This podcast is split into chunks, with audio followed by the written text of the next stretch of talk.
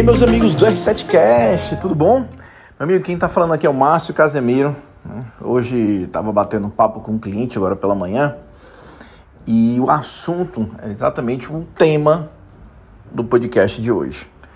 Todo dia a gente acaba acompanhando várias histórias, é, tentando criar soluções, desenvolver novos negócios e vai, né?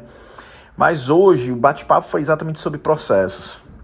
Eu falo muito em alguns cursos, treinamentos, nos clientes, na minha empresa, sobre essa questão de processo, jornada do cliente, entender passo a passo. E isso é tão forte, gente, porque é o seguinte: na, na medida que você tem um processo desenhado, na medida que você sabe exatamente o caminho que aquele, aquele problema vai ser solucionado do cliente, aquele formato de pagamento vai ocorrer daquela, de acordo com aquela política, tem um processo desenhado para isso, fica muito mais fácil todo mundo entender e todo mundo seguir exatamente o que está escrito para quê? Para não dar erro.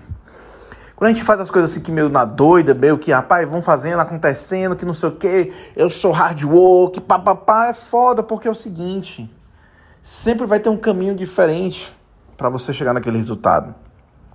Você acaba não conseguindo medir realmente o melhor caminho para você, o melhor caminho para o cliente, onde você consegue reduzir custo, onde você consegue ser mais ágil, onde é que você pode ter um ponto de melhoria. Aí o que acontece? Quando você tem aquele, aquele processo desenhado todo bonitinho, sabendo que ele já foi otimizado para o cliente, para a empresa, aquele é o caminho, você acaba multiplicando ele até para outros processos, melhorando cada vez mais, evoluindo cada vez mais. Quando você fica assim meio que na doida, vai uma reflexão para você que é empreendedor, que é gestor. Quando você que vai assim meio que na doida, quando você para para analisar, você às vezes, vixe, eu estou tomando um caminho mais longo, desnecessário. Eu estou, às vezes, é, questionando meu cliente sobre algumas coisas que eu acho que não tem nada a ver, ele tá, tá, tá fazendo isso. Mas um exemplo, cadastro de cliente. Eu vejo muita empresa solicitando tantos dados que acabam sendo desnecessários. Às vezes eu, eu vejo ah, um processo comercial onde o cliente participa de todo o ponto, todo, todo passo a passo de forma desnecessária, porque existem alguns processos que dependem do teu back, né, da tua equipe administrativa, tua equipe comercial e tudo mais, que o cliente não precisa não ver esse processo caminhando. Então, o processo para ele tem que ser rápido.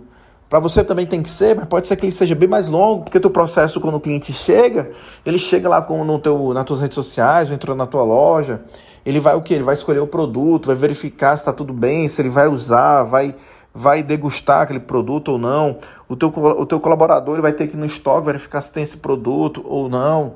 Ah, depois vai para o pagamento, vai para um caixa, vai verificar se a pessoa tem, tem crédito, se é uma compra a prazo, é um cartão de crédito, vai receber cheque, não sei. Então, olha, o processo ele acaba sendo longo quando você desenha, mas para o cliente ele tem que ser muito rápido, muito curto. Então, fica a dica para você analisar todos os processos da tua empresa, o que, que você pode encurtar pensando no teu cliente, com aquele processo, tenta modelar, o nome é esse mesmo, modelagem de processos. É você entender o que, que você pode, digamos, tirar da visão do cliente e você absorver e fazer com que ele veja que aquele processo é cada vez mais rápido, limpo, né, direto, objetivo, sem muito vai e vem e tirar da cabeça dele aquela questão de, poxa, o negócio é muito burocratizado aqui, né? Tá bom? Meus amigos, fica a dica, de olho nos processos da sua empresa, de olho de como você pode otimizar esse processo para reduzir tempo, custo e, obviamente, aumentar a tua lucratividade. Meus amigos, fica a dica e até o próximo podcast.